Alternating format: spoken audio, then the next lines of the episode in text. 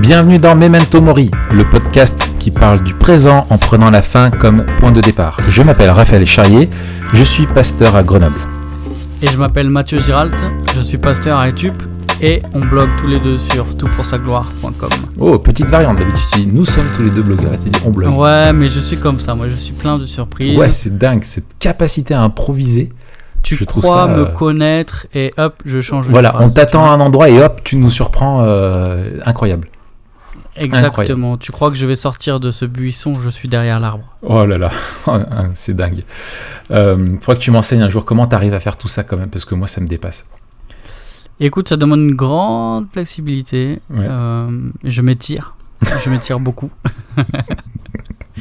ah, mais mon gars, euh, j'étais content parce que la dernière fois au CrossFit, euh, le coach il m'a dit Ah, c'est bien, euh, maths et tout, euh, t'as progressé parce que mon gars, moi je suis raide comme un couteau. Ouais. Je suis arrivé, les mecs ils rigolaient, tu sais, tellement, tu sais, il fallait s'étirer. Moi, il- je, je peux pas m'étirer, tu sais, je, Ça, je, tu comprends le, pas le couteau, tu le plies pas, tu le penches. Voilà. Tu vois Donc je, je me penchais. Ouais. Et là, ça commence à se, à se décrisper Mm. un peu. Donc euh, je deviens souple. C'est pareil dans mon caractère, si tu veux. Je, tu vois, j'étais d'une mou. grande rigidité. Je, je suis mou maintenant. Tu te fais mou. Je suis comme, un, comme du slime. Voilà.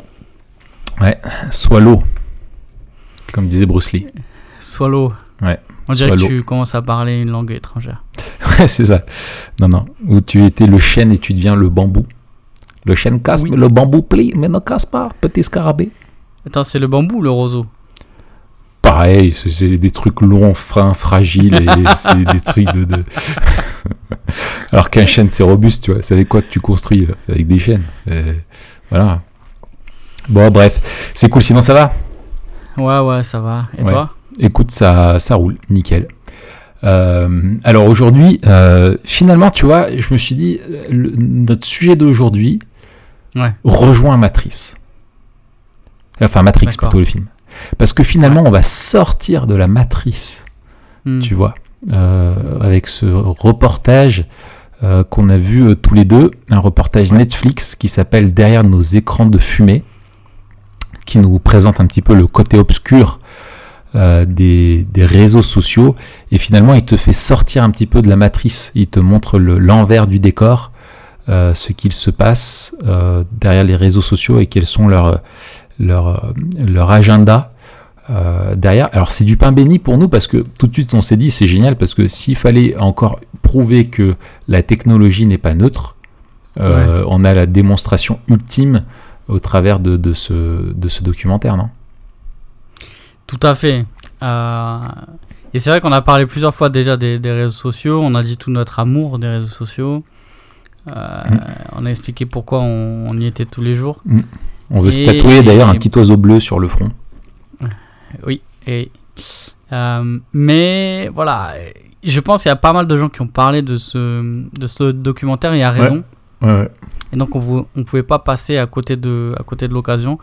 Euh, et et c'est aussi intéressant de voir que ce qu'on a dit par le passé, euh, nous en tant qu'utilisateurs, en tant que théologiens, pasteurs, que chrétiens, quoi, on, ils disent la même chose. Alors bien sûr, hein, ils vont pas parler, on va, on va le voir, ils vont pas parler en termes euh, théologiques, bien sûr. ni même euh, utiliser trop d'arguments moraux, mais euh, les mécanismes que nous on, on- on mettait en avant, et ben euh, là ils sont clairement exposés par les concepteurs même des réseaux sociaux. Donc ça c'est quand même euh, Mm. c'est quand même intéressant. C'est ça. Alors Raph, derrière nos écrans de fumée, première question, est-ce que tu penses qu'il y a une référence euh, à la vanité de l'Ecclésiaste? Je pense in- inconsciemment que oui. Hmm. Inconsciemment que oui. Euh, Vanité des vanités, dit l'Ecclésiaste. voilà, tout est... Facebook et Twitter sont Sont- vanités. Exactement, c'est ça. Mais euh, oui, oui, non, il y a, y, a, il y a quelque chose d'intéressant. Et ce que je te propose, c'est de dénoncer un petit peu le sommaire. Ouais. on avait dit qu'on le faisait et on oublie. Dis-nous le menu un peu. Voilà un petit peu le, le, menu. Euh, on va ensemble donc se poser la question parce que quand tu as un menu, un sommaire, ça fait les mecs hyper calés, tu vois. Ça fait euh, ça fait pro. Euh, on a besoin d'un petit peu de nous C'est pas comme c'est pas comme nos amis d'un autre podcast qui a un nom latin, qui qui prépare rien du tout. Ouais ouais c'est ça. Nous on est au top de la préparation. Faut le dire. nous on est on est on est on est des oufs en fait. Euh, D'ailleurs, ça me fait peur. Parfois, je me dis, est-ce qu'on se laisse une place à l'improvisation? Est-ce qu'on laisse bah, Tu l'as vu, tu l'as vu tout à l'heure. J'ai improvisé. et ça m'a mis parce que et ça m'a mis pas bien. Tu vois, je me dis, mais qu'est-ce qu'il fait? Il est où le gars? Il est où le mec hyper préparé, carré? Euh, J'ai l'habitude d'un truc. Tout de suite, ça m'a déstabilisé. Je me suis dit, mais non. Mais les limites, les limites rendez-moi Mathieu. Donner, euh, la liberté, tu sais. Oui, c'est ça. Donc, notre sommaire, c'est en gros. Euh, euh, on va d'abord un peu pitcher le documentaire pour celles et ceux qui ne l'ont pas vu. Et euh, peut-être si vous ne l'avez pas vu, euh, on vous encourage à, le voir vraiment et pour ensuite peut-être profiter pleinement. Mais on va essayer un petit peu de, faire ressortir un petit peu ce qu'on voit dans ce, documentaire. Et puis on va se poser la question un petit peu des objectifs de ces médias sociaux, de ces réseaux sociaux. Euh, qui sont révélés dans ce documentaire, quelles sont un petit peu leurs, grands, leurs grandes motivations, leurs grands objectifs.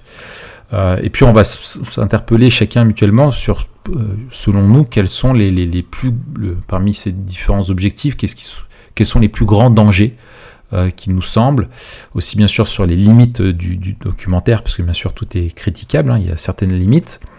Euh, et puis, on, va venir à, un apport après, euh, peut-être plus euh, un angle théologique, où une fois qu'on aura fait ça, et qu'on aura bien vu, bien sûr, que la technologie n'est pas neutre, elle sert des objectifs, elle défend des valeurs, elle, elle, elle elles ont un but bien particulier, elles s'attendent à un comportement de notre part. on va voir comment, en gros, quels sont les on va s'interroger sur les biais euh, spirituels qu'elles exploitent, c'est-à-dire à, quoi ça fait écho en nous, une chose dont ne parle pas finalement euh, beaucoup le documentaire, sur euh, pourquoi nous, qu'est-ce qui fait écho en nous, et nous notamment vis-à-vis du péché, quelles, sont les amorces que ça va trouver dans, notre cœur un petit peu, c'est pourquoi on est tenté par les réseaux sociaux, qu'est-ce qu'on va y chercher, et comment on devrait se, comporter vis-à-vis vis-à-vis d'eux. Et puis euh, peut-être essayer de voir euh, quelles sont les, les, les, les, quelques pistes un petit peu pour se, se, se sortir de, de, de, ces cercles vicieux et comment euh, on peut vivre en étant sage et libre à l'aune de, de, de, notre eschatologie, de notre rencontre avec, avec Dieu, et que c'est la, la, fin qui donne le sens au présent. Et donc, on peut commencer par euh, pitcher euh, simplement le, documentaire, Matt. Bah vas-y, je t'en prie. Alors, euh, ce documentaire, donc c'est un peu des, ils appellent ça des, je crois des docu-fictions, il me semble, ou des docu-dramas. C'est un truc qui, qui, a le vent en poupe en ce moment. C'est en gros, c'est à moitié du documentaire classique où on, interviewe des, personnes, on, présente des, des fruits d'études, etc et qui est entrecoupé de, de, de de scénettes, on va dire ça comme ça, c'est peut-être un peu réducteur, mais en tout cas de, d'un mini-film euh, qui est tourné pour illustrer euh, finalement ce qu'il se passe. Euh, voilà, et donc là, ça suit la vie d'une famille où chacun est un petit peu accro à son, à son smartphone et, et aux, aux, écrans, et puis donc ça va illustrer un petit peu ce qui est, ce qui est, ce qui est soulevé dans le, dans le, dans le documentaire. Et donc, euh, le documentaire présente des interviews de, de plusieurs personnes qui ont euh, activement euh, participé à la création des différents grands réseaux sociaux ou des outils essentiels qu'on utilise. Alors, on, a un peu en guest star qui présentait Tristan Harris, qui était un de ceux qui a créé Gmail, si je ne me trompe pas. Euh, et puis d'autres, on a le gars qui a créé le, bouton, euh, like euh, sur Facebook, qui est une invention vraiment majeure de, Facebook. on a aussi d'autres d'autres personnes, ceux qui ont participé à fonder Instagram, et puis et puis d'autres d'autres encore aussi. Je crois qu'il y a quelqu'un de de pas de TikTok, mais de l'autre là où il y a le fantôme là. aide-moi. Snapchat. Snapchat. Euh, qui sont là. Et en gros, ils, eux, ils, expliquent un petit peu de l'intérieur.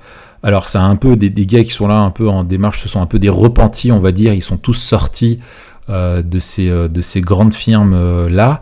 Et ils expliquent un petit peu quels sont les, dessous, quelles sont les intentions, les motivations euh, des différents euh, de, Facebook, de, Twitter, d'Instagram, euh, etc. Et qu'est-ce qu'ils visent quand ils, quand ils, qu'est-ce qu'ils attendent de leurs utilisateurs. Hmm. voilà, un petit peu pour résumer. Est-ce que ça te va comme, en résumé C'est super, j'aurais pas mieux dit. Écoute, merci, c'est cool.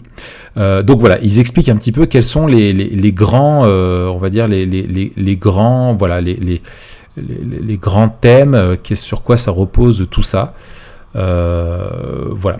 Et bon, moi j'ai beaucoup aimé le regarder. Ouais. Toi aussi? Ouais, c'est très bien fait. Euh, c'est vraiment. et je trouve que c'est très ludique. Oui. et qu'à la fin, t'es vraiment concerné. Comment on dit pas concerné Préoccupé sans être euh, accablé parce qu'ils ont, ils ont euh, fait ça de manière légère sans, euh, sans avoir voulu diluer trop le truc. Mais tu vois, le, fait de suivre cette famille avec cette histoire de cette histoire là qui, qui, est un peu le fil rouge du mm. documentaire, mais aussi les les scénettes où on voit un peu l'intérieur de ceux qui... Euh, euh, c'était comme si on était à l'intérieur de son portable avec euh, les réseaux sociaux qui agissent pour provoquer le plus d'interaction de, de, la mm. part de l'utilisateur. Tout ça, ça rend le truc super facile à regarder. et puis assez léger, alors que les propos, si on les aligne et qu'on voit ce qu'ils nous disent, sont assez inquiétants en fait. C'est ça.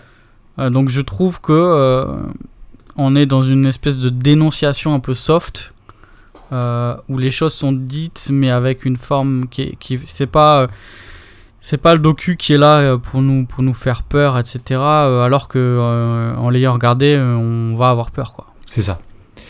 J'avais entendu deux journalistes qui parlaient de ça. Il y en a un qui disait ah oui, c'est le documentaire, tu le regardes à la fin, tu as envie de jeter ton téléphone à la poubelle. Et l'autre il dit ouais, et en plus, ensuite tu as envie de prendre la poubelle et de l'acheter à la tranche de Mark Zuckerberg. ouais. Ouais, donc euh, euh, moi aussi je pense c'est vraiment un documentaire à voir et qui est euh, très pédagogique. et je pense que ça peut être intéressant. Tu vois, moi quand je l'ai vu, j'ai appelé un des responsables du groupe de jeunes et je me suis dit, attends, ça devrait être génial de, de faire une soirée où tu, tu, tu regardes le. Enfin, une soirée, plus maintenant une après-midi où tu regardes le documentaire, malheureusement. Un tu goûter. regardes le, voilà, un goûter, c'est ça, un goûter. Tu te fais un chocolat chaud, euh, une tartine de Nutella, euh, et puis. Euh, ne tente pas. Ouais, voilà. Et puis tu, tu, tu, tu, tu le regardes, et puis après tu peux en discuter. Euh, mm. et, et, apporter justement un apport après une, un regard biblique sur, sur la chose. Ouais, super euh, idée ça. Parce que les, les je pense qu'on ne s'en rend pas compte et l'utilisateur lambda ne se rend pas compte de ce qui se, se joue et ne, ne, réalise même pas à quel point il y a, il y a des. Enfin ouais, à quel point lui-même est addict et euh, pour quelles raisons il est dessus quoi. Ouais. Donc ça c'est, je pense que c'est cool. Et alors il y a, des, grands objectifs. en fait, ce, qui est intéressant dans ce documentaire, c'est qu'il révèle les grands objectifs des médias sociaux. Euh, des, grands thèmes en fait qui, reviennent euh, et en gros, enfin en tout cas des grandes euh, conséquences qu'on retrouve dans, les médias sociaux. Moi j'en ai noté 5 que je te partage. Peut-être que je passe à côté, mais je te, les partage. le premier, et je pense qu'il faut commencer par celui-là, c'est celui des, du business model. Euh, de ces entreprises euh, qui est euh, axé en fait sur la publicité et sur ce qu'ils appellent l'économie d'attention. Ouais. Alors, l'économie d'attention, en fait, c'est tout simple. En fait, c'est que, alors ça, ils reprennent bien sûr le fameux adage si c'est gratuit, vous êtes le produit. Et qu'en fait, le but, en fait, c'est gratuit pour nous, mais ce que Facebook, Twitter et d'autres vendent aux grandes entreprises qui viennent faire leur pub sur ces réseaux-là, c'est nous, c'est notre intention. Et donc le but, c'est de nous garder le plus longtemps possible euh, sur ces différents réseaux-là, qu'on y vienne le plus souvent possible pour avoir notre attention et derrière vendre aux grandes entreprises des publicités et aussi aux entreprises et via des influenceurs. Alors ça, ils n'en parlent pas trop, mais je trouve que c'est quand même, je pense, c'est un des manques, c'est qu'il y a euh, que ce soit des entreprises ou utiliser des personnes qui sont de renom, qu'on appelle aujourd'hui les influenceurs, en tout cas des gens qui sont connus, d'utiliser ces personnes-là pour faire du marketing euh, de produits, alors de façon plus ou moins voilée, plus ou moins honnête, euh, pour vendre aux personnes qui les suivent sur ces réseaux sociaux-là, bah, vendre après euh, des différentes marques, etc. D'ailleurs, ce podcast vous est présenté par Fridan. Fridan, le compagnon des dents. Non. ouais. Et, c'est vrai, l'économie de l'attention. Alors, je sais plus si c'est Cal Newport ou qui. Euh, qui en parlait dans, dans, son livre là, euh, Digital Minimalism, mm. ou un autre, qui faisait remonter cette, cette économie de l'attention au premier, ce qu'ils appelaient les, les, les, penny newspapers ou euh, un truc comme ça, ou des, des, mm, des, journaux qui coûtaient presque rien, ou, ou, même qui étaient donnés en fait. C'est ça. où, Alors oui, oui, tout à fait. Tu, tu voulais en parler? Non, non, vas-y, vas-y, vas-y, exploite. Ah, c'est aussi mon podcast. Oui, c'est aussi le tien et je te, je te l'accorde. Et en fait, il, il, faisait remonter euh, cette économie de l'attention à ce changement-là, où finalement, effectivement, le lecteur du journal n'est plus, euh, n'est plus le, euh, le, le, consommateur, en fait, n'est plus le client, il est, il est l'utilisateur. Le vrai client, ce sont les, les publicitaires qui, qui payent pour mettre de la pub. Et donc en fait, ce qui paye le journal, ce n'est plus euh, l'utilisateur, le lecteur, mais c'est le, vrai client, le client qui met la pub. Euh, il y, a, y, a, donc l'idée de l'économie de l'attention, c'est qu'on offre un produit mm. qui est en fait payé par d'autres, des annonceurs, qui vont récupérer derrière quelque chose, soit en plaçant de la publicité, euh, mais aussi, et je pense que ça, c'est le plus gros enjeu en fait de l'économie de l'attention des réseaux sociaux, récupérer des données. Mm. Données ensuite qui servent à mieux cibler euh, les produits et à mieux vendre euh, ce, que les, ce que les annonceurs veulent vendre. Mm. Et, et, donc, cette, le fait de. Y a, y a, mais peut-être tu vas en parler, mais peut-être je. je, je, je, je l'embraye et puis toi tu, tu suis derrière. Un autre biais, c'est l'attention et c'est aussi la réaction. Euh, Alors vas-y, ouais, développe-le. L'attention, en fait, elle est, euh, elle est voulue et elle est suscitée par la réaction. Donc en fait, plus il y a d'interaction, plus il y a de, euh, de, de, réaction à un contenu, et plus en fait l'attention est soutenue. Mhm. Et c'est pour ça que les, les, les, réseaux sociaux sont conçus pour augmenter euh, le, le, le, plus possible l'interaction avec, euh, avec le contenu. Euh, et ça va, l'engagement. ça va donner l'engagement. voilà, mm. c'est le mot que j'ai cherché. Merci. Mm. L'idée, c'est d'engager le plus l'utilisateur. Et pour l'engager le, le, plus, alors il y a certains biais qui existent, mais un des biais qui sera développé par les réseaux sociaux, c'est la polarisation. Parce que plus le contenu est polarisé, et plus c'est engageant en fait. Il faudra, c'est un peu le shot qui est de plus en plus euh, fort, euh, la dose qui est de plus en plus euh, importante, etc. C'est ce que tu retrouves avec le bouton, bouton like, c'est soit tu aimes, soit tu n'aimes pas, et, et, tu peux pas être dans la nuance, et du coup tu es encouragé à, à, manifester ça quoi. Et puis le génie, c'est que quand ils arrivent à combiner l'engagement avec en augmentant les données récoltées. Par exemple, un des grands génies de, un des coups de génie de Facebook, ça a été la mise en place des boutons de réaction hmm. avec les six modèles de d'humeur. Euh, c'est quoi? C'est en colère, content, triste. Ouais, euh, ouais, ouais. Euh, je sais pas quoi. Ils ont, il y a, y a, six modèles en fait d'humeur qui, hmm. où on peut voir sur le visage partout dans le monde. On peut reconnaître en fait des expressions. Ils sont servis de ça pour, pour créer les, les boutons de réaction. et ce qui était génial, c'est qu'avant, il ne pouvait pas connaître l'état ou l'humeur de l'utilisateur. et là, en fait, sans mots, avec juste un bouton, non seulement ils engagent plus l'utilisateur parce que ça, ça, ça, donne une plus grande palette de, de réactions possibles et aussi beaucoup plus directes, mais ils sont en train de collecter des données, donc comment réagissent des gens à tel ou tel contenu, et des études ont montré qu'ils peuvent l'influencer. Ils peuvent faire en sorte de changer ton fil euh, d'actualité, de choisir ce qu'ils te montrent, et en fonction de ce qu'ils te montrent, de changer ce que tu ressens. C'est ça, ça je, voudrais en parler tout à l'heure, ouais. Vas-y. Ouais, je voudrais en parler tout à l'heure. Mais, euh, mais c'est ça, en fait. La, plateforme euh, enregistre et sait exactement quel contenu tu, tu regardes, euh, quand tu le regardes, à quelle vitesse tu vas scroller, combien de secondes tu restes sur une vidéo, vers quoi ça t'amène après, et te suggère des choses. Et c'est vrai que les gens, effectivement, souvent ne, savent pas, mais pensent que le, le leur fil, que si on était abonné aux mêmes gens ou aux mêmes choses euh, sur l'un ou l'autre. Euh, enfin, tu vois, par exemple, les vidéos recommandées que tu vas voir sur YouTube, euh, les gens pensent que c'est. ou les vidéos de tendance, c'est pareil par tout le monde. Mais en fait, non, pas du tout. Ça va dépendre de ton hmm. usage précédent. Ils vont mettre des tendances qui vont pouvoir, toi, te, te, te, plaire pour pouvoir te garder auprès d'eux euh, régulièrement quoi. Donc euh, comme sur Netflix. Voilà, ça c'est un, un, autre un autre truc. D'ailleurs, il y a une grande ironie, je reviendrai tout à l'heure sur le fait que ce soit diffusé par Netflix, c'est très euh, c'est très très ironique.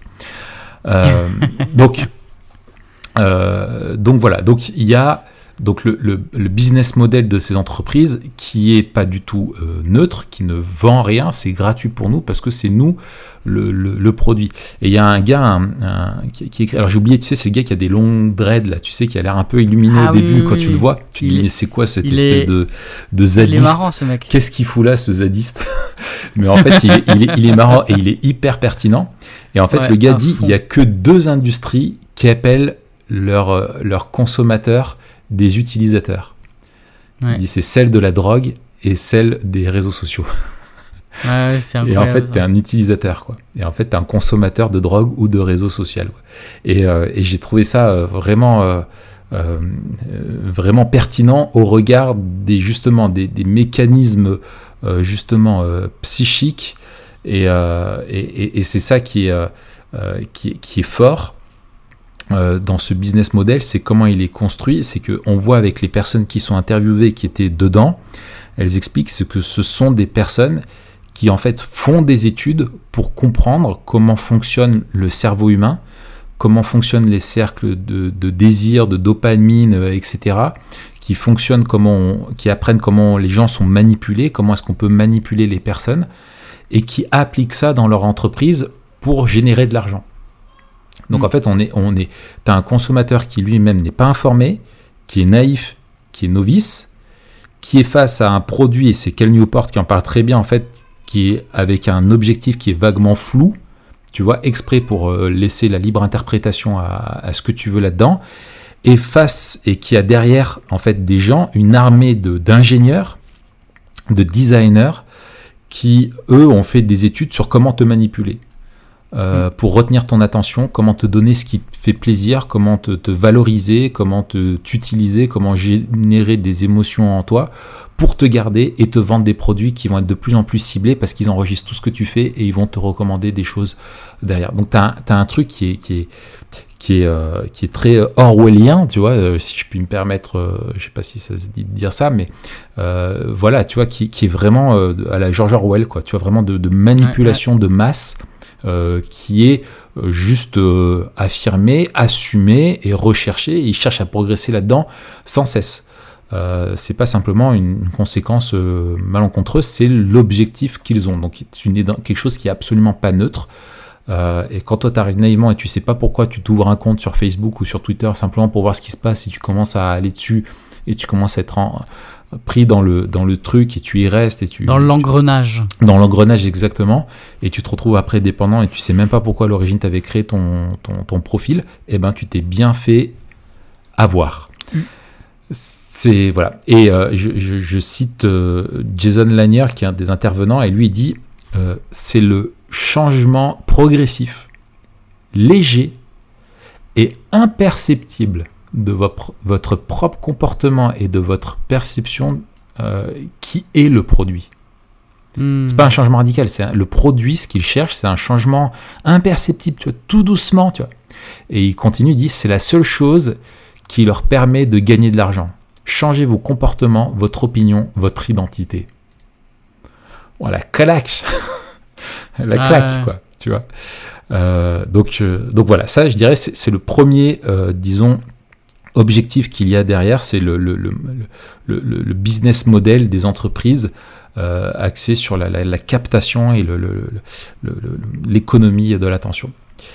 Euh, le, deuxième, le, deuxième, objectif dans ces médias sociaux qui est, révélé, c'est celui du levier de l'estime de soi et de l'approbation sociale. Donc là, on rentre vraiment dans la, question dont on parlait tout à l'heure de la, manipulation euh, qui joue sur le, côté psychologique. Euh, c'est qu'ils ont bien compris comment fonctionnaient euh, les choses et, en fait font tout pour soit valoriser, soit le manque de valorisation et de reconnaissance sociale créer une angoisse qui va pousser à en rechercher plus sur la même plateforme.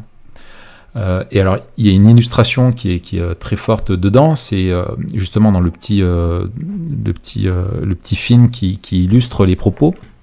On a une jeune fille qui va se prendre un, un selfie, bon, qui va pas en prendre un, mais qui va en prendre 4-5 et choisir quel est celui qui la met le plus en valeur et elle va le, le, poster. Et donc elle reçoit plusieurs likes et plusieurs commentaires positifs. Donc elle, elle est contente de ça. Ça lui fait un shoot de, de, dopamine et d'approbation sociale. C'est bien. Et on voit après il y a juste un gars qui euh, lui fait une remarque sur, euh, sur ses oreilles en disant mais dis donc tes oreilles elles ont l'air vachement grandes. Et, euh, et, là tout de suite elle elle est bah, ça la met dans le rouge total et elle va se regarder dans la glace, et après tu la vois, elle est là, elle essaie de cacher ses oreilles. Enfin voilà, ça crée un complexe euh, qui est là. Et en fait, de jouer de façon assumée euh, sur euh, cette estime de soi et l'approbation sociale, c'est un, un, levier qui est, qui est très fort et qui est volontaire. Et c'est ça qui est, c'est pas quelque mm. chose qui est simplement induit par la plateforme elle-même, c'est que c'est quelque chose qui est recherché.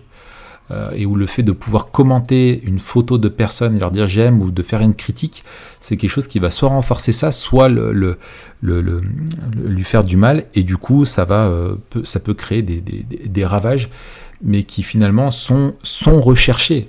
Et ça rejoint un petit peu ce qu'on disait sur la cancel culture, tu vois, où tu peux, euh, au niveau de l'approbation sociale, tu peux faire tout à fait l'inverse et, démonter une personne et la, la rétamer, quoi. Ouais, c'est clair. Euh, un autre, un autre, euh, un autre billet euh, qu'il y a de, dessus que j'avais que j'avais noté, c'était celui de la propagation de contenus fallacieux ou de, fake news qui sont présentes, où c'est vraiment un, gros problème. Alors là, ce qui est intéressant, c'est que toujours, ça c'est lié au business model, t'en parlais tout à l'heure, c'est que ils vont mettre, euh, Facebook va te recommander des publications, on va faire apparaître sur ton fil à toi de publications des personnes qui euh, consomment le même genre de contenu que toi. Et donc tu, peux prendre, et c'est là en fait où le complotisme euh, peut grandir à fond.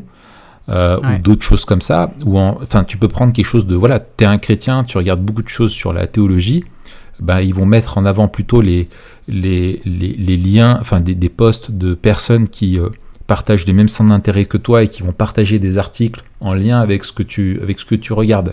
Donc si tu regardes des choses qui vont dans ton... En gros, ça va sans cesse renforcer tes, tes convictions parce que eux, ce qu'ils veulent, c'est te garder, donc ils vont t'envoyer du contenu qui est susceptible de te plaire.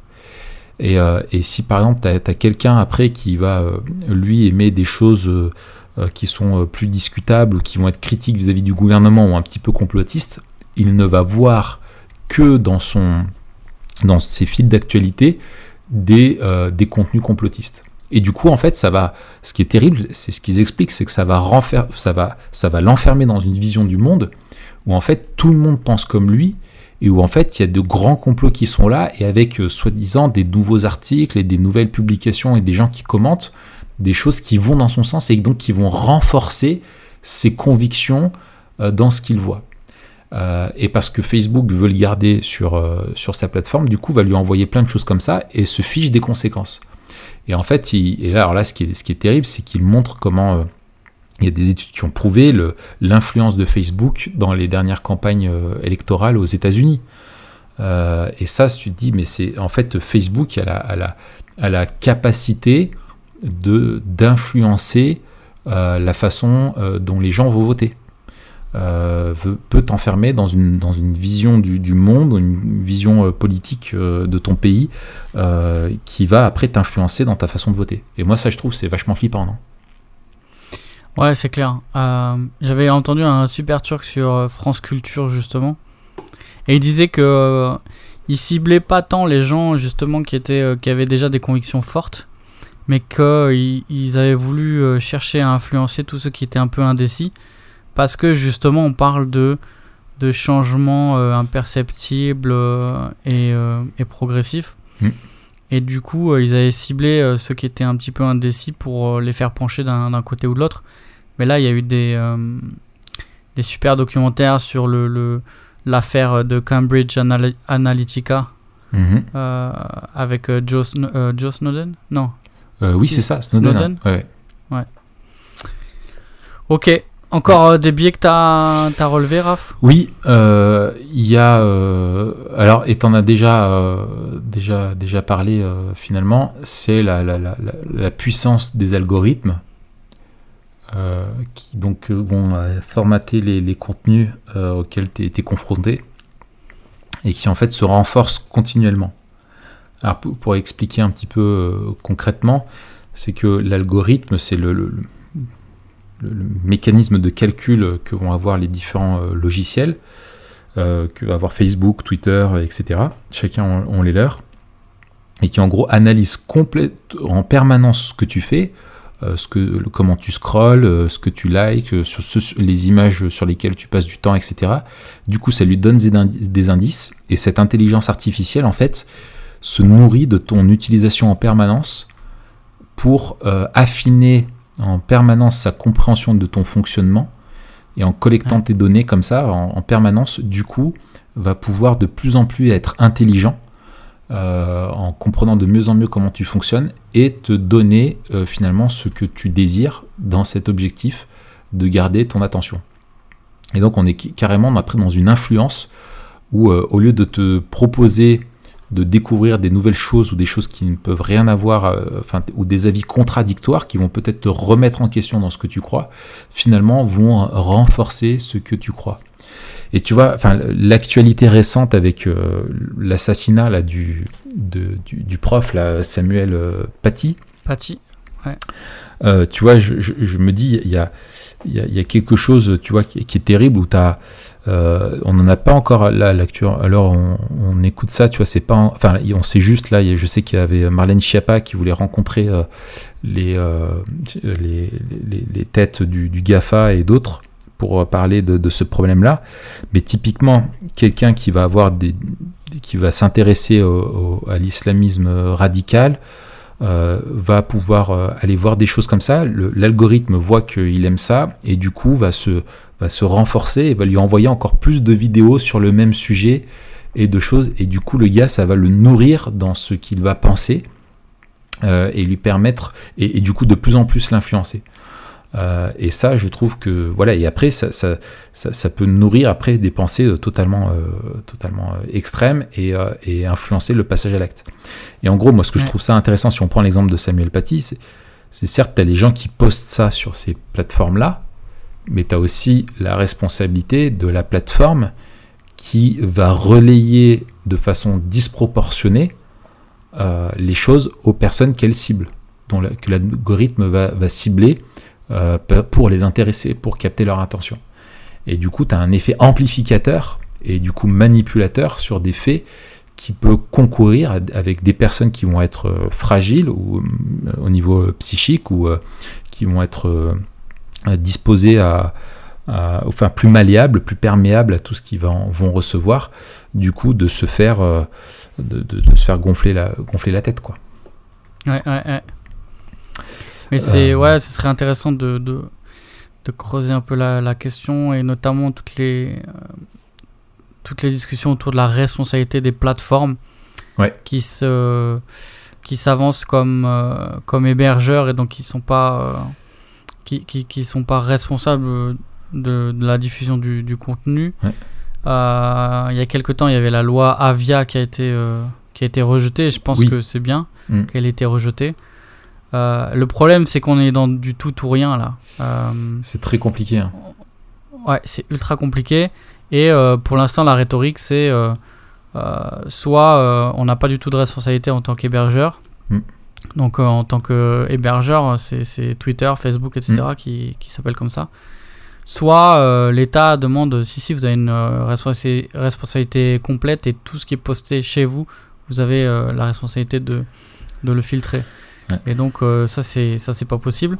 Mais il y a peu de, de réflexion. Enfin moi j'ai alors il y en a sûrement, mais j'en ai pas vu qui étaient euh, suffisamment articulés euh, pour réfléchir à, euh, à une, une, dimension peut-être plus juste, tu vois, de la, de la responsabilité. Et le problème aussi, c'est que ben, tous les médias ont des pressions et des intérêts politiques. Hmm.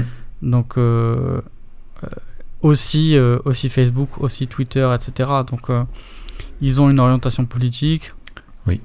Et on voit qu'il y a certains des contenus qui sont déjà plus censurés que d'autres. Oui. Euh, donc faut pas être dupe non plus quoi. Oui c'est euh, ça. Faut pas être dupe dans le sens où euh, ces, ces, hébergeurs, bien qu'ils euh, n'ont pas l'obligation, en tout cas aux yeux de, de, la loi française, ni même internationale je crois, de, de filtrer le contenu, à part le contenu qui, est, qui incite à la haine, etc. Voilà. Mmh, mmh, mmh. Mais il y a la dimension où il y a déjà du contenu qui est filtré, il y a déjà des, des choses qui sont, euh, qui sont opérées, et donc il y a quand même un biais euh, politique et moral, parce que la, la, la politique est toujours morale. Euh, et donc, et donc voilà, faut, faut... mais ça, ça mériterait un autre épisode, ça. Oui, tout à fait. Tout à fait. Puis après, si tu as de la censure, que c'est les États qui censurent, tu rentres dans une autre problématique sur la question de la liberté d'expression, le fait que c'est aussi un moyen pour des gens qui sont pas d'accord avec ce qui est dit dans les dans des médias qui peuvent être enfin, présupposément euh, sous le contrôle de, de l'État ou influencés par l'État, euh, du coup de s'exprimer, etc. Enfin, au niveau éthique, euh, c'est quelque chose de très très complexe et on maîtrise pas tout, c'est clair. Alors toi, c'est quoi qui te semble le plus dangereux dans ce que révèle le documentaire? Euh, alors moi, ce qui me semble le plus dangereux, c'est clairement la volonté de manipulation. Hmm.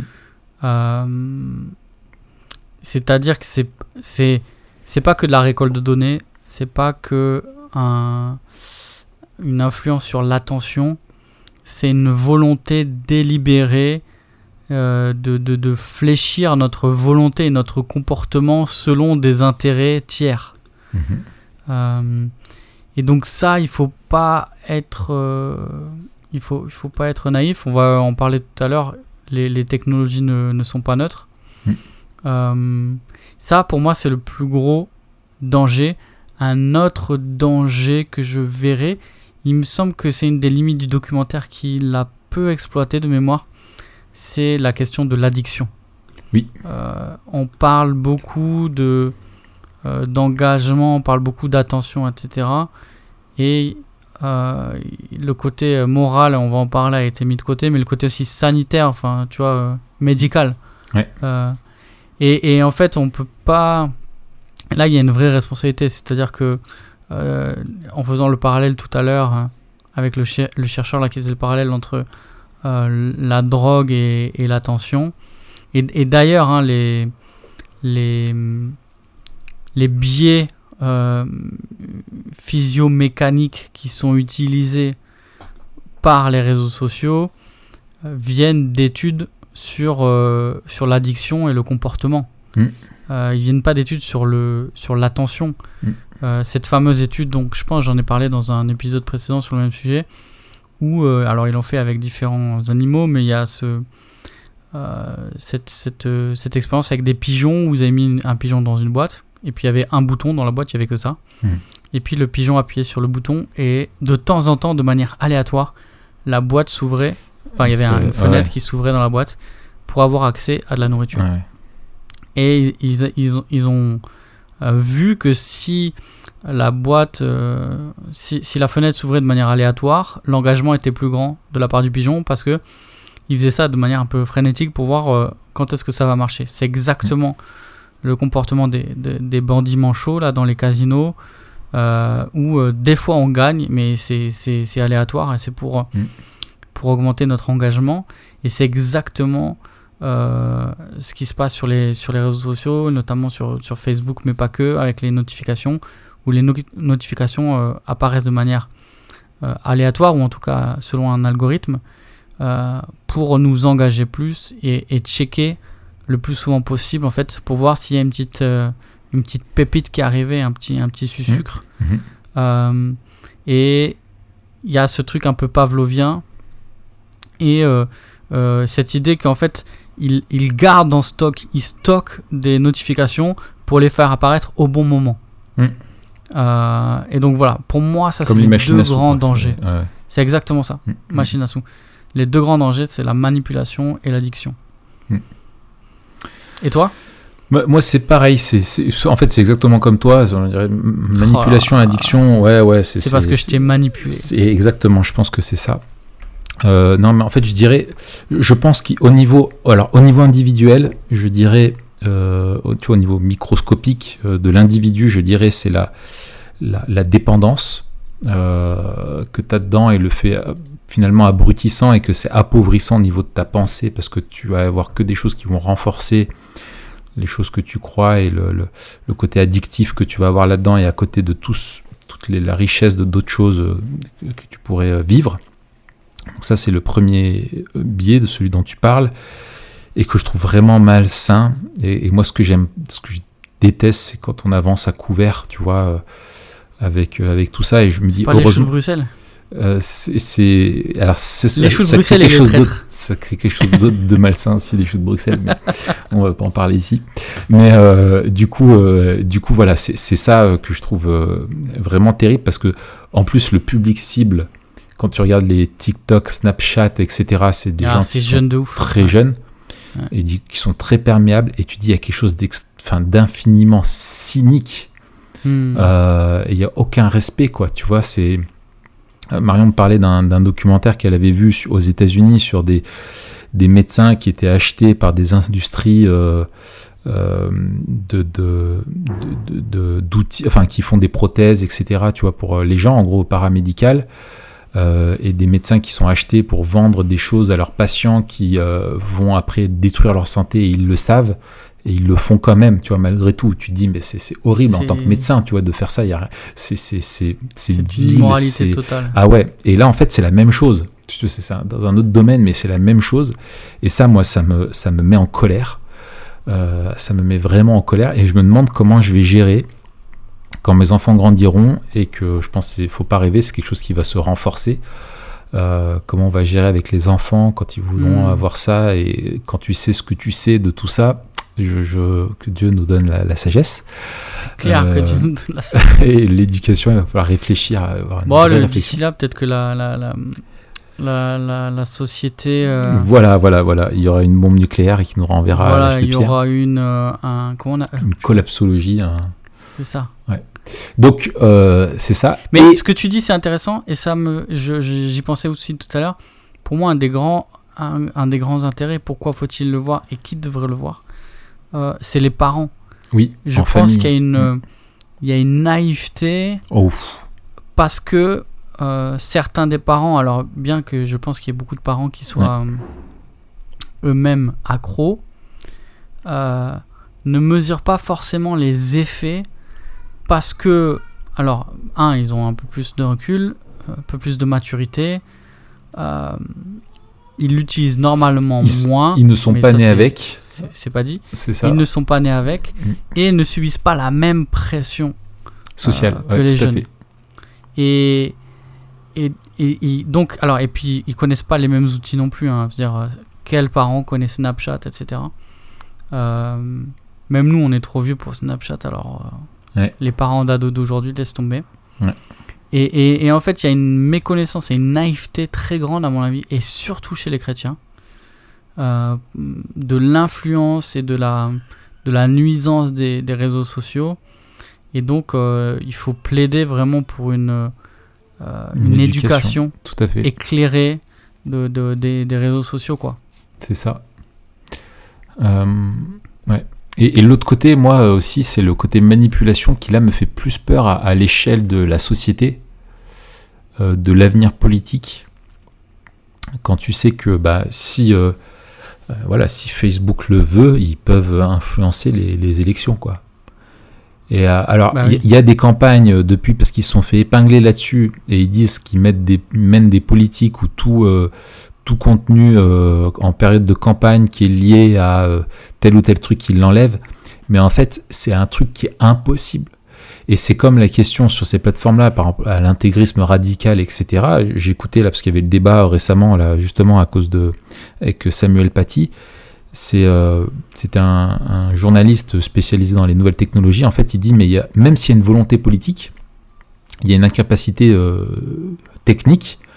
C'est que pour analyser les contenus, euh, parce qu'il y a des contenus qui vont être sponsorisés, des contenus qui sont plus ou moins clairs, mais il dit, en fait, tout ce qui est euh, difficile, c'est tout ce qui est dans le gris un petit peu, hmm. qui va influencer, manipuler, mais qui ne peut pas être ne, où l'intelligence artificielle elle n'est pas assez, assez, forte pour ça. Et même tu vois sur les vidéos, sur tout ça, t'en as, tu sais, chez Facebook, chez Twitter, qui regardent toutes les vidéos. Et, euh, et les mecs qui tombent en. D'ailleurs, il paraît que c'est hyper dur en fait, où ils, voient tous les contenus. Euh, ah, euh, qui sont prohibés. Des machins, voilà, les mecs ils craquent, tu vois, tu vois des décapitations, des, des, des, des, trucs de pornographie, des trucs de viol, des trucs de. Enfin, horribles qui restent un peu de temps et qui sont signalés et les gars vérifient, enfin, c'est terrible. Et en gros, euh, avec le volume qu'il y a et les, milliards de publications euh, que tu as euh, par jour sur ces trucs, tu peux pas suivre.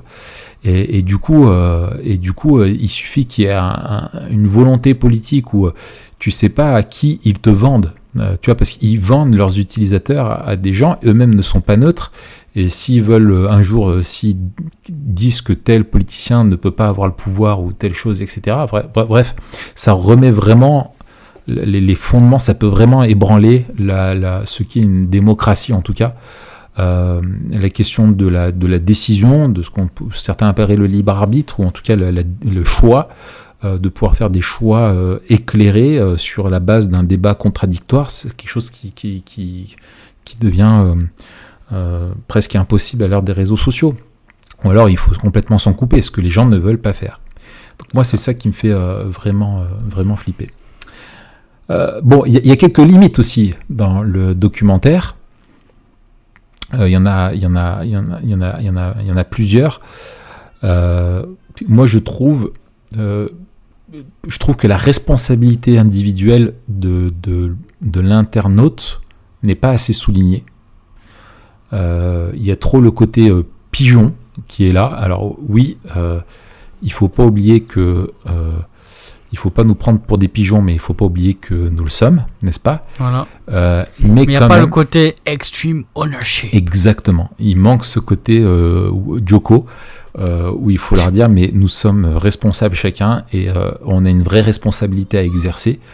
Et je pense que de présenter les gens juste comme des, des, des pigeons qui se font manipuler et des victimes. Et des victimes, c'est pas ça qui va aider parce que ça peut te mettre toi-même dans un dans une dans, une, dans un sentiment de dire bah, on n'a pas le choix de toute façon. C'est, on nous dit qu'on est en train de se faire entuber et, euh, et c'est génial. Enfin, non, c'est triste, mais euh, quelles sont nos solutions?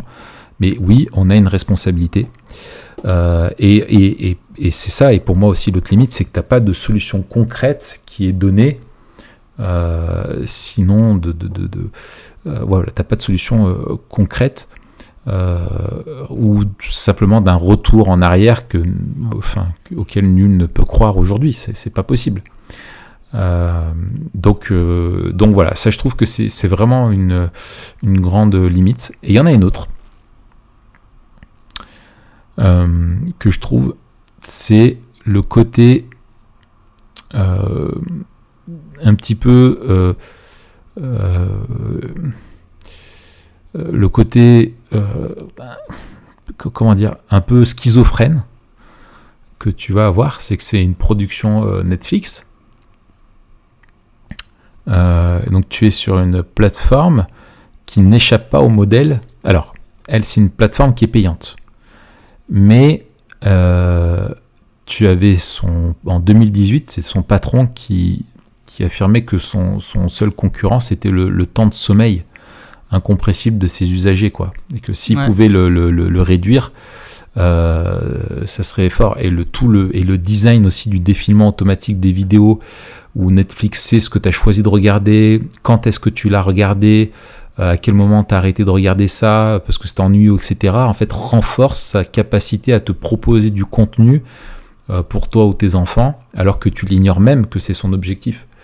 Et qu'il te renforce là-dedans pour te garder euh, chez lui et parce que lui-même aussi repose sur des publicités, des placements de produits, etc., etc. Tu vois. Donc ça, je trouve que c'est le côté vraiment euh, un peu schizophrénique de, du truc. Ouais, c'est ça. Bon après, euh, si tu veux alerter des, des, dangers de l'alcool, tu vas dans le bar, quoi. Donc c'est là que les, hmm. c'est là que les gens sont moi, je comprends d'une certaine mesure. Après, c'est clair que ça, ça, peut faire sourire. Euh, pour moi, une autre limite, c'est aussi, et ça, c'est pas lié à ce documentaire-là en, particulier, mais au documentaire en général, et même à la recherche en sciences sociales en général, c'est que il n'y a pas de dimension morale. Hmm. C'est-à-dire que euh, sous couvert justement d'une neutralité, soit journalistique, soit de, de, de la recherche scientifique, on expose des faits et il n'y a pas de morale. Il n'y a, pas de morale. Alors on, peut dire c'est dangereux parce que euh, ça peut avoir telle conséquence, telle conséquence, mais ce seront des, toujours des, conséquences comportementales ou médicales. Euh, mais évidemment, puisque la principale limite pour moi, c'est que c'est pas une vision biblique du monde. Hmm. Et donc, le, à la fois le diagnostic, alors le remède, on l'a dit, euh, il n'y en a pas, et ça c'est aussi euh, c'est dommage, mais à, euh, à, la fois le diagnostic par rapport aux, aux, problèmes, mais aussi aux effets, est très limité, hmm. puisqu'il se limite à notre, à notre comportement. Mais on, et on va se poser, ce sera la prochaine question qu'on se pose, c'est pourquoi ça fait écho et, et quels sont les, quels sont les effets de, dans notre être, notre être pas que euh, physique, physiologique, mais aussi spirituel. C'est ça. Donc il y a des biais spirituels qui sont euh, employés. Pourquoi? Parce qu'on vit dans un monde qui est un monde moral et un monde avec une dimension spirituelle et que nos aspirations elles ne sont pas juste physiques ou physiologiques ou biologiques ou chimiques ou je sais pas quoi, mais elles sont aussi et avant tout spirituelles. Donc ça c'est la, la, la, plus grosse limite. Et c'est là où on doit avoir euh, peut-être un regard, nous, en tant que chrétiens, encore plus à, affiné. Mmh. Euh, et que, que le danger que ce documentaire présente. Et, d'ailleurs, on le, on le voit, hein, le documentaire, il est sympa. Mmh. Euh, et comme j'ai dit, c'est ce, qui, c'est ce qui le rend agréable à regarder. C'est ce qui le rend aussi peut-être plus digeste. Mais à la fin, est-ce que ça fait le job? Je Franchement, je sais pas. Bah, euh, ouais. ouais. ça fait un peu côté lanceur d'alerte, tu vois, euh, mais ça, retombe, ça peut retomber comme un, euh, comme un, comme un soufflet, quoi. Bah, d'autant plus que à la fin, tu es là, so what? Mmh. Ouais, c'est ça. C'est que, voilà, c'est ça, c'est que à part poser un diagnostic, expliquer les mots, il n'y a pas de, il a pas de solution il euh, n'y a pas de solution. Et pourtant, je pense qu'il pourrait y en avoir, même d'un point de vue, tu vois, le, de dire, euh, il faudrait que euh, celui qui ait plus de transparence, tu vois, demander plus de transparence, tu vois, notamment sur les, données, les algorithmes, de dire peut-être qu'il faudrait, je sais pas, je pense que quelque chose qui pourrait être utile, c'est, tu vois, une forme d'éducation, de culture numérique qui soit transmise aux jeunes générations, aux parents, enfin, tu vois, qui, qui a un, je, sais, tu vois, il y a une forme de volonté politique euh, à avoir euh, que tu peux avoir, où t'es pas face simplement à un, état des lieux et puis c'est triste et c'est comme ça.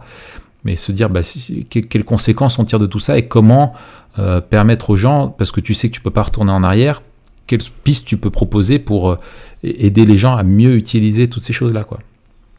Ouais, et puis c'est un double paradoxe pour moi. C'est-à-dire que d'un côté, effectivement, comme tu dis, on, minimise la responsabilité des utilisateurs en les présentant uniquement comme des victimes et en présentant le problème euh, que euh, du, côté des, firmes et des compagnies. Mm. Et en même temps, paradoxalement, euh, le silence par rapport à, aux pistes de solutions possibles ne fait reposer le changement que sur le spectateur et donc l'utilisateur. Et donc on le présente à la fois comme victime et à la fin on le laisse en disant ben finalement est-ce que la solution c'est pas toi qui dois la chercher et c'est mm. toi qui dois agir sans demander des comptes mm. euh, à, ces, à ces compagnies euh, qui, qui, créent des systèmes dans lesquels on rentre. Et il y a, euh, y a une dimension personnelle mais il y a aussi une dimension systémique J'écoutais la dernière fois aussi un super euh, podcast là sur euh, une chaîne euh, que j'aime beaucoup qui s'appelle Thinkerview. Mhm. qui fait tout le temps un truc super intéressant. Alors, bien sûr, c'est assez orienté au niveau politique. Et là, ils avaient invité deux chercheurs et, puis ils parlaient de la de l'écologie. Et c'était ultra intéressant, franchement. Je mettrai le lien dans la mhm. description. Et à un moment donné, ils disaient ben, un des problèmes aussi, c'est que euh, toute la rhétorique de la de l'écologie euh, en, en, ce moment, c'est vraiment la, responsabilité individuelle, et on voudrait nous faire croire que les principaux responsables, c'est nous, et les principaux acteurs, c'est nous. Hmm. Alors qu'ils disent, mais en fait, quand, quand, tu regardes, même si on triait tous nos déchets, déjà, l'incidence, elle serait ultra minime. Oui, c'est ça. Parce que le tri, déjà, c'est de la rigolade. Euh, même si je pense que c'est mieux que de, de, rien faire, mais quand même. Mhm. Et, et dit, mais en fait, c'est pas ça. L'incidence sur la pollution au niveau mondial, euh, elle se situe pas au niveau de, de, de, la consommation individuelle, elle se situe au, niveau de la, consommation euh, industrielle. Mhm. au niveau du, du libre-échange, euh, au niveau mondial. Ouais, ça. Et donc, c'est des questions politiques. Questions macroscopiques. C'est ça, de macroéconomie, de, de... Ouais, tout à fait. Et donc, il y a une espèce d'immobilisme comme ça qui renvoie la responsabilité à l'utilisateur. que je Et de déresponsabilisation euh, ça. aussi, où tu renvoies à chacun et tu dis à chacun de faire un petit effort et, tu te déresponsabilises alors que tu as l'opportunité de donner des, des, des, des, tendances ou des politiques collectives. C'est ça. Et du coup, la vraie question, en fait, c'est pas est-ce que moi je peux changer les choses. Euh, hmm. Mais la question, c'est est-ce que moi je peux changer ou qu'est-ce que je peux changer mm. et, là, en fait, je vais pas changer l'usage, ou très peu, en fait, parce que l'usage nous a imposé. Par contre, je peux changer mon utilisation. Dans le sens, je ne vais pas changer mon mode d'usage, mais je vais choisir est-ce que j'utilise ou pas. C'est ça. C'est ça. Et, si tu avais des, des, inscriptions euh, massives euh, de personnes de, de, tout ça, tu vois, s'ils commençaient à perdre parce qu'ils sont cotés en bourse, s'ils commencent à perdre énormément d'utilisateurs, les publicitaires vont dire Ouh là là, les gars, euh, ça va pas, du coup, nous, on va moins vous reverser d'argent, et du coup, tu as le business model qui, tombe, tu vois. Euh, et du coup, ils seraient amenés à, changer leur, euh, leur, façon, leur façon de faire. En tout après, cas, après, il faut, il faut souligner, pardon, je, rebondis sur un truc, parce que il y, a, des initiatives quand même qui sont intéressantes. Alors, toujours qui manque la vision biblique du monde, donc on n'est pas sur, des, sur des choses qui fondamentalement vont changer les choses, mais qui vont quand même dans la bonne direction. Si on regarde le alors je sais pas, est-ce que c'est une société, est-ce que c'est, euh, je sais pas, un mouvement ou, euh, de mm. Tristan Harris qui l'a, qui l'a créé, s'appelle, mm. je crois, s'appelle Human Flourishing. Euh, et l'idée vraiment, alors il a fait des, des, des, plusieurs conférences, mais dans la présentation de, de son projet d'ailleurs qu'il a présenté, d'ailleurs on le voit, mm. on le voit dans le documentaire, on voit cette présentation qu'on peut regarder par ailleurs sur, sur YouTube. Et on voit d'ailleurs qu'il avait invité les, principaux acteurs de, du monde des, des, réseaux sociaux. Mais tu vois, celui c'est intéressant parce qu'il pose la question au niveau de quel impact sur, sur l'humanité en tant qu'humanité et sur des, des considérations pas seulement sociales, mais aussi morales. Est-ce que hmm. on est en train de dégrader l'être humain dans ce qu'il est et est-ce qu'on est en train de dégrader la société dans, dans ce qu'elle est, dans les rapports sociaux, mais pas que dans une dimension euh, sociétale, mais aussi sociale, dans, mm. dans, les liens sociaux? Et je trouve que c'est un bon point de départ. Mm. Euh, c'est pas la, la, solution ultime, euh, mais ça va dans la bonne direction. Ouais. Et, c'est ça. Et, je crois que c'est lui d'ailleurs qui dit en fait, on vit quelque chose d'unique dans l'histoire, c'est qu'on n'a jamais aussi peu de personnes qui ont eu une influence sur autant de personnes. Ouais. quelques patrons de, de, ces grands groupes là, Instagram, Facebook, etc., peuvent prendre des décisions parce que c'est des entreprises, ils ont de compte à rendre à personne. Tant, enfin, si, si, si, alors conseil d'administration, mais tant qu'ils font de l'argent, c'est bon, parce que c'est ça ce qu'ils veulent pour les actionnaires. Euh, tu vois, c'est simplement les actionnaires, ce qu'ils cherchent, c'est la rentabilité de leur investissement. Donc, ils, n'ont de compte à rendre à personne, euh, euh, si ce n'est à ceux qui veulent plus d'argent, et, peuvent influencer des gens dans le monde entier. Et ça, c'est unique dans, l'histoire de, l'humanité, en fait. On vit quelque chose où on ne sait pas, et s'il y a une, forme, si on continue dans cette forme d'apathie euh, politique, moi je pense que ça peut vraiment, vraiment déraper euh, à fond euh, cette histoire, tu vois. et donc il faut une prise de conscience collective, ça c'est évident. Je, vais mettre, je vais mettre le lien du, truc de Tristan Harris là, ça s'appelle Center for Human Technology. c'est ça. Alors, donc on, l'a dit, hein, euh, c'est clair, on n'est pas dans des technologies qui sont neutres. Euh, ton utilisation de Facebook n'est pas neutre. T'en fais pas ce que tu veux, tu fais ce que eux veulent que tu fasses. Euh, et, eux, ils veulent que tu augmentes ton temps de consommation, ils veulent obtenir plus d'argent de ta part ou d'informations personnelles, orienter tes choix, tes achats, tes centres d'intérêt, te, voilà, et te façonner, te manipuler. Euh, ce, que, ce que nous maintenant on peut apporter là-dedans, c'est en regard de, chrétien et une vision biblique du monde, c'est quels sont les, biais euh, spirituels euh, qu'ils exploitent. En gros, qu'est-ce qui va trouver l'amorce, qu'est-ce qui va accrocher en nous, qui, avec une anthropologie biblique, comment on va pouvoir répondre à ça, Matt, qu'est-ce que tu, vois toi? Euh, bah, tu as déjà, euh, posé quelques jalons tout à l'heure en, parlant de, de l'identité, de la valeur et de l'estime. Euh, et, et, déjà, le, le, biais principal, je pense, que, que ces réseaux sociaux posent, c'est le fait qu'on a été créé pour vivre en communauté et pour être aimé. Mm. Et il me semble que c'est les deux plus gros biais spirituels qu'ils exploitent. C'est-à-dire que on a été créé en, communauté avec Dieu, mais aussi en communauté avec les autres êtres humains. Et donc c'est normal de vouloir euh, être connecté. Sauf que euh, on ne peut pas être heureux si on est connecté euh, que à l'un et pas à l'autre. Mm. et de la même manière, notre valeur dépend d'abord de notre création en, en image de Dieu et du bonheur qu'on a dans notre relation avec Dieu. Hmm.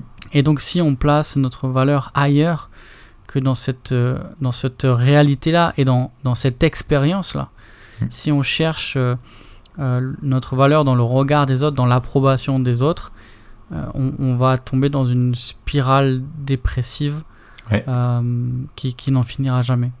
Et donc il me semble que on pourrait, on pourrait avoir une utilisation beaucoup plus saine des réseaux sociaux si on part du principe que euh, aucune des relations qu'on aura sur ces réseaux euh, ne pourra nous, nous satisfaire ni nous remplir totalement.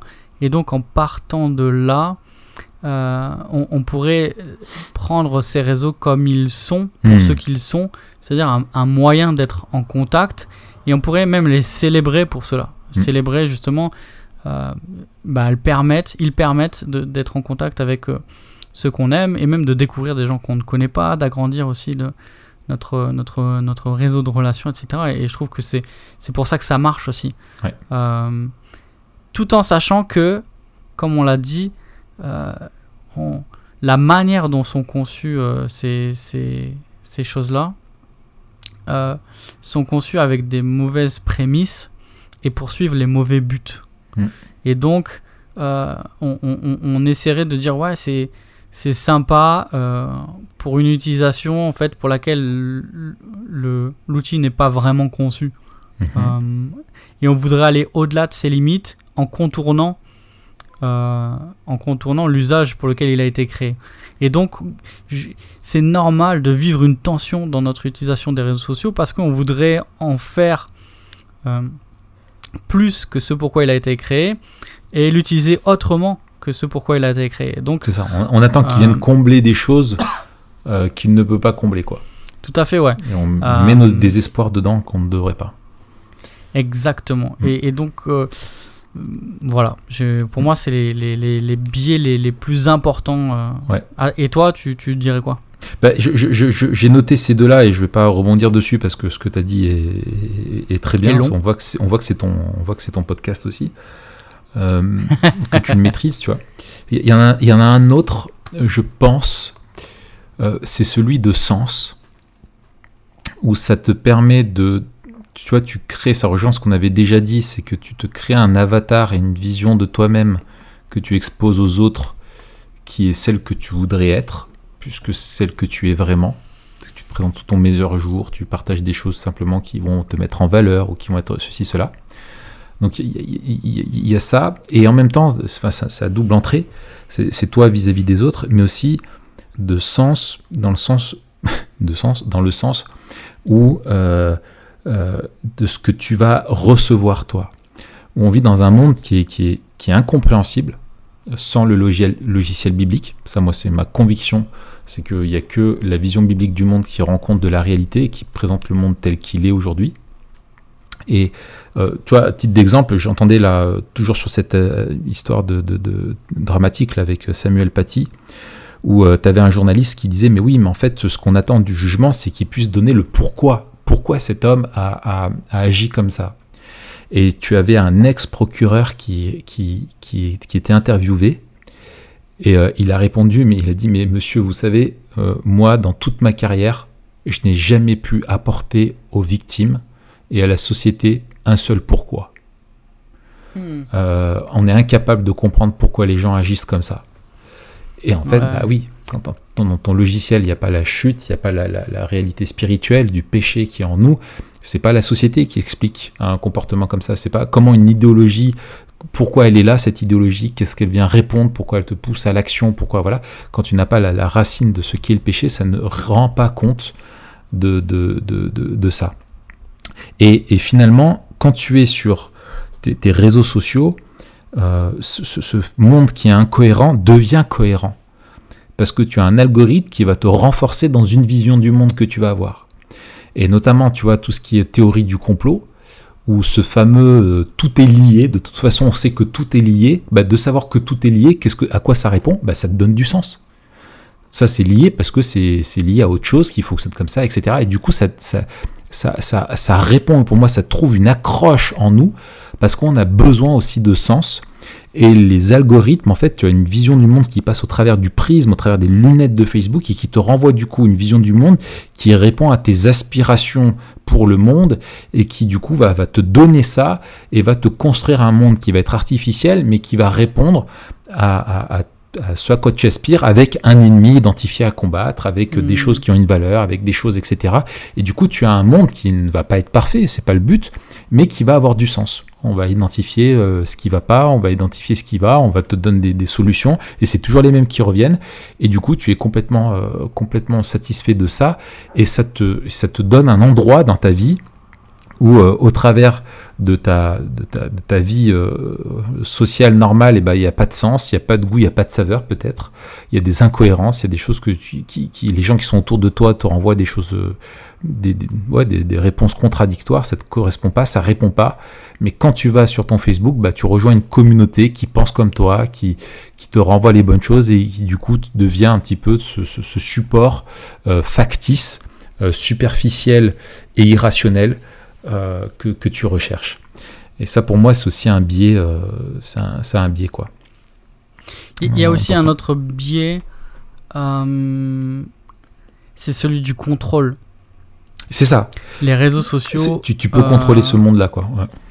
C'est ça, fonctionne comme un monde fermé où la seule transcendance, c'est toi en fait. C'est ça. Parce que tu es capable de, de t'en extraire, tu es capable d'agir à l'intérieur, tu es capable de d'englober euh, la totalité de ce que ça représente. les limites. C'est ça. En tout cas. Euh, tu crois C'est ça. En fait, c'est eux qui sont transcendants. C'est toi que tu crois qui, tu crois que tu l'es. C'est clair.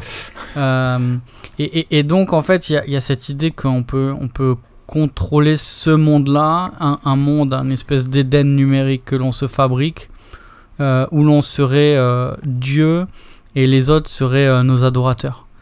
Et il y a, y, a, justement en fait, si on, si on oublie qu'on est créé à l'image de Dieu et qu'on est fait pour l'adorer, alors on, on, va, on va prendre ce rôle de Dieu et on, on va vouloir que les autres nous adorent.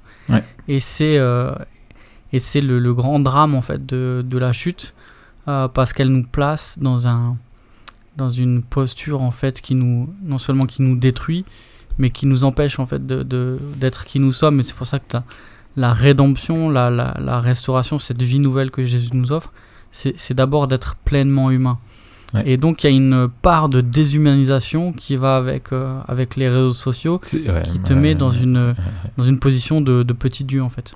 C'est ça. C'est ça. Et je pense qu'il faut être attentif, tu vois, en tant que chrétien, parce qu'aujourd'hui, on se nourrit beaucoup de, de théologie en ligne. Nous-mêmes, on y participe, on est acteur de ça, euh, avec le blog et les podcasts. Et, tu peux avoir aussi une théologie, parce que avec l'intelligence artificielle, qui est pas juste on va t'envoyer du contenu chrétien, mais qui va ressembler aux gens qui consomment les mêmes choses que toi, et tu peux être aussi enfermé euh, tu vois, et je pense, alors, tant que tu es dans une bonne théologie, c'est pas, pas un souci, tu vois. Mais il y en a qui peuvent tomber. Je pense que tu vois, tu as, tu as aussi un univers de théologie de prospérité, par exemple, euh, sur, avec les algorithmes sur Facebook, etc. Tu vas regarder des choses qui sont d'un courant de prospérité et il va t'en envoyer encore et encore. Du coup, tu peux te conforter, consolider et penser que tu as tellement d'enseignements là-dessus et que c'est tellement bien et que d'ailleurs tout le monde parle de ça et que c'est de partout, euh, que c'est forcément ça la vérité et que c'est ça qui est mm. bon pour toi. Et donc du coup, ça t'enlève aussi ce, côté critique et c'est pour ça que tu as besoin aussi d'une vraie vie euh, d'église et d'être confronté aussi dans ton enseignement doctrinal qui passe par autre chose que les réseaux sociaux et ce n'est pas à Facebook de faire ton éducation théologique euh, ni à tout pour sa gloire, c'est à l'église locale. Et ça, c'est ça, c'est ça, c'est ça, c'est vraiment important, je pense, de le rappeler aussi. Hmm. Alors, comment, euh, du coup, on, va on va conclure avec ça. Euh, comment on peut sortir de ce cercle vicieux de, consommation sur les réseaux sociaux? Quelles, quelles sont les, pistes qu'on peut, qu'on peut évoquer qui peuvent être utiles?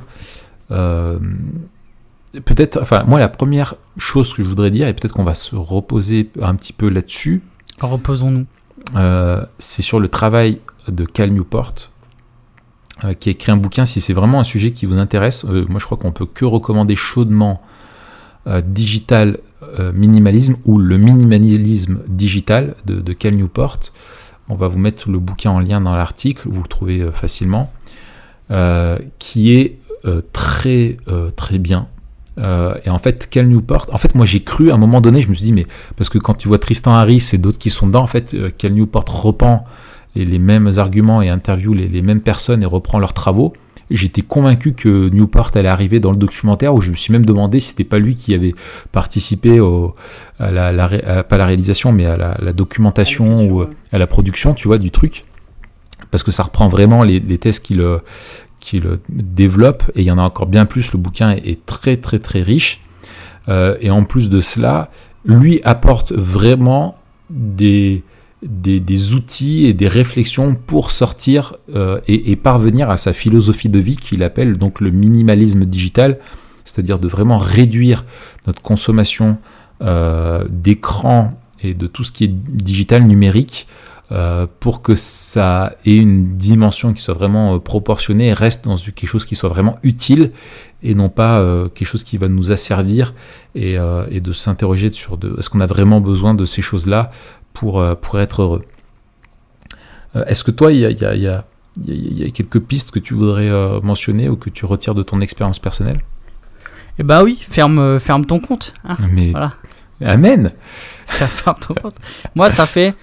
Euh, ça fait, euh, je sais pas moi, deux ans et quelques que j'ai fermé mes comptes. Euh, un jour, je, je, ferai un article. Ce que j'ai appris dix ans après avoir fermé mon compte Facebook. Est-ce que tu fais, tu, fais le bilan après trois semaines ce que j'ai appris en une semaine de jeûne. Ouais, c'est énorme.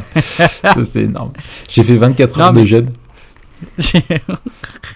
non, mais euh, c'est ce qu'il dit, nous porte. Et, euh, il, a un, TED euh, qui est un TED qu'il a fait, je crois, dans une université. Je crois que ça s'appelle Pourquoi on devrait fermer nos réseaux sociaux. Hmm. Et c'est un des trucs euh, qui m'avait euh, qui m'avait encouragé ou en tout cas qui m'avait conforté dans ma dans ma décision. Mais mais c'est clair en fait. on l'avait déjà dit la dernière fois qu'on a fait un épisode sur les réseaux sociaux. Euh, si c'est un problème pour vous, fermez votre compte. En fait, vous, n'allez allez rien perdre. ce que vous allez perdre est tellement minime comparé à ce que vous allez gagner. Et souvent, peut-être la première étape, c'est de mesurer le coût c'est quoi le coût? Quel, quel, coût représente votre utilisation des réseaux sociaux euh, en temps, mais aussi en qualité de vie, sur votre sommeil, sur vos relations, euh, dans votre couple, dans votre famille, dans votre rapport aux autres? Euh, et, évaluer ce coût-là, ce serait peut-être la, la, première étape. Et puis, sérieusement, envisager de, fermer ses comptes. Voilà. Ouais. Bah, je pense que c'est le meilleur conseil qu'on peut, peut donner. Euh, c'est en fait accepter de qu'en fait c'est pas quelque chose que tu peux contrôler, c'est quelque chose qui, qui en fait tu te bats contre un, un, algorithme qui te, qui te manipule en fait. Et tout le temps où tu es dessus, tu dois assumer que tu es utilisé. Et ça, moi, non. Je n'accepte pas d'être euh, manipulé à ce point. Alors, on répondra qu'on est manipulé dans plein des domaines et que dans une euh, société euh, capitaliste, on veut nous vendre des choses, donc on attire notre attention de partout, etc. Mais je pense que ce sur quoi, en fait, c'est est-ce qu'on a, du coup, la question, c'est est-ce qu'on a besoin des réseaux sociaux? Et je pense que ce que tu dis est essentiel, c'est que nous n'en avons pas besoin sauf si tu as un compte professionnel euh, lié à, ton activité professionnelle. Du coup, c'est utile aujourd'hui, tu peux pas te, euh, te passer de ça. Eh ben, dans une utilisation dans un cadre professionnel, euh, tu en as besoin. Dans un cadre personnel, je crois qu'on n'en a pas besoin. je crois également qu'on doit se poser la question, si on n'en a pas besoin, pourquoi est-ce qu'on les utiliserait? Est-ce qu'on doit les utiliser? Dans, quel but?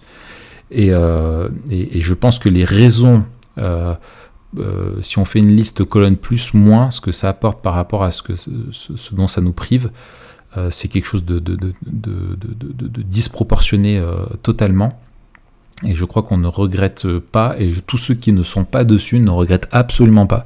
Tous ceux qui ont jamais eu de compte le disent, euh, ils, ils, comprennent pas et ils sont très bien sans et il ne manque rien. Et cette crainte, je pense, d'un point de vue social de ce qu'on va perdre dans les relations, c'est justement euh, une partie de la manipulation.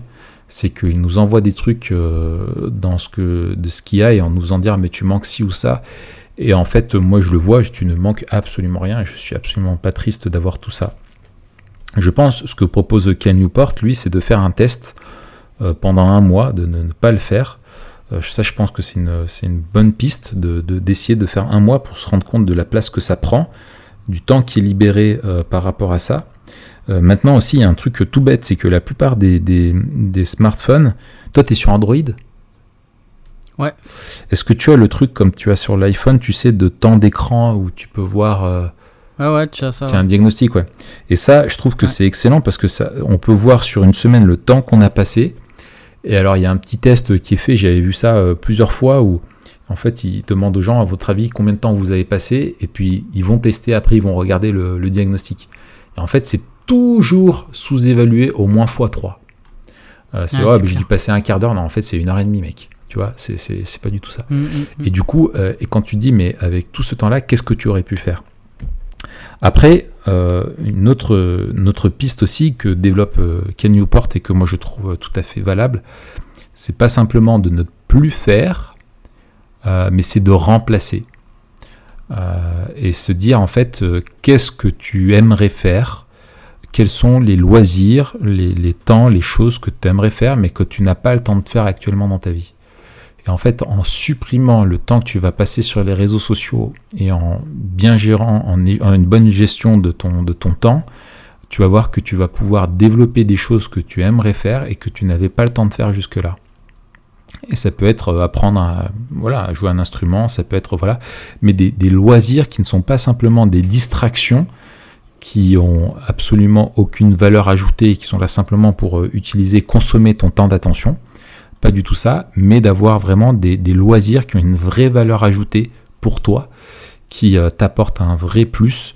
Et voilà, ça peut être de prendre du sport, de sortir avec des amis, de, faire des jeux de société, de, d'apprendre la peinture, euh, un nouvel instrument, etc. Et que toutes ces choses-là, finalement, ce que t'offre ta consommation des, réseaux sociaux qui sont là pour, et on, en, on revient à ça, ce qu'on disait au début, c'est que c'est une économie d'attention, ce qu'ils veulent, c'est ta concentration, c'est ton, c'est ton esprit, c'est ça qu'ils mangent, c'est ça qu'ils veulent grignoter petit à petit, qu'ils veulent occuper l'espace. Et si tu ne leur laisses plus cette place-là, tu vas pouvoir te concentrer sur d'autres choses qui sont euh, beaucoup plus bonnes. Et on vit quelque chose qui est unique à notre époque, c'est qu'on a des gens maintenant qui euh, aiment de moins en moins lire, qui passent de moins de temps, euh, de moins en moins de temps dans la lecture. Et moi, je vois toutes les personnes à qui je rencontre, à qui j'encourage à lire un bouquin, qui sont de cette génération-là, qui sont jeunes, te disent mais moi j'ai un problème de concentration.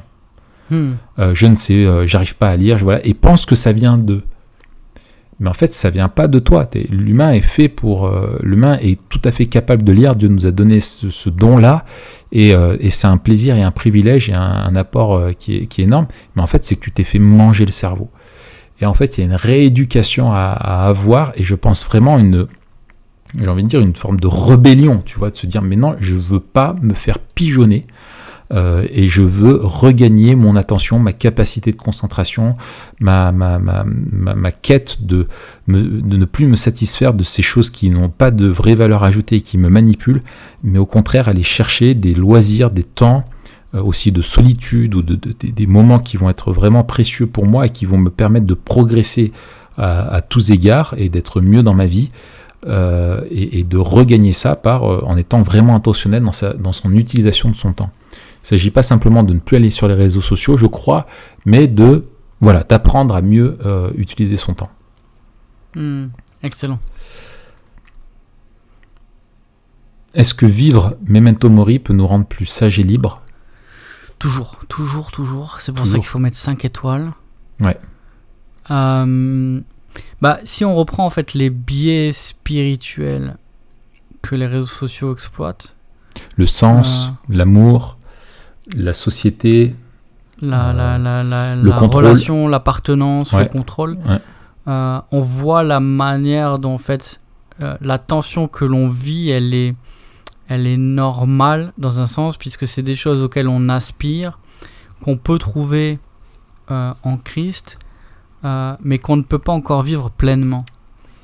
Et donc cette, cette liberté, on l'a déjà par rapport au, au péché mais on n'est pas encore libre de ce monde euh, corrompu, de ce corps euh, déchu euh, et de toutes nos pensées qui sont encore, encore entachées, encore polluées par le péché, ni de, de, de, ces, de cette envie de, de contrôle, etc.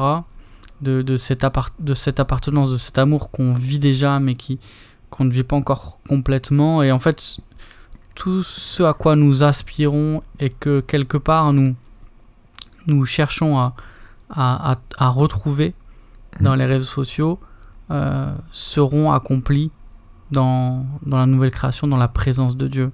Hmm. Et donc c'est beau de voir que euh, d'un côté c'est normal en fait que ces choses-là nous attirent parce qu'elles font écho à des, à des choses qui sont bonnes. Euh, et c'est normal d'être déçu Hmm. par ces mêmes choses parce qu'elles ne peuvent pas nous donner ce que Dieu seul nous donnera euh, quand il reviendra et que, que le péché aura disparu. Excellent. Excellent. Écoute, je te propose qu'on conclue là-dessus. Concluons. Et euh, du coup, on vous encourage et on veut vous manipuler pour qu'on se fasse plein de thunes à nous laisser 5 étoiles. Pas du tout. On en appelle à votre extreme ownership, Voilà. à votre responsabilité totale. Euh, vous n'êtes pas obligé Voilà. de laisser votre paresse prendre le pas. voilà. On en parlera la semaine prochaine. Et dire, waouh, 5 étoiles, j'ai la flemme. Non, la non, flemme. non. T'as pas la flemme, Ouais. c'est juste que t'as pas envie. Voilà. Sois responsable. Va mettre 5 Ouais. étoiles. Contrôle ton écran et c'est à toi de cliquer où tu veux. Et comme ça, Facebook voit que tu te maîtrises et du coup, tu le fais perdre petit à petit à chaque bataille de son pouvoir sur toi. À chaque fois que tu mets 5 étoiles à Memento Voilà. Mori ou que tu mets un petit commentaire. Ils disent non, ils aiment Memento Mori, mais on est foutu. Comment on va faire nous? Facebook dit, On a perdu la Ouah. bataille. là on a affaire à quelqu'un qui a du caractère. Voilà. Résiste à Facebook qui fuira loin de toi. Ouais. Alors, on se retrouve la semaine prochaine et Ouais. on parlera, du coup, tu l'as dit, de la, Paresse. de la paresse. Donc, pour vous préparer, ne faites rien, glandez toute la semaine et comme ça, euh, on passera un bon moment. Voilà. Très très bonne euh, conclusion, Raph. Allez, bonne semaine. Allez, salut. Salut.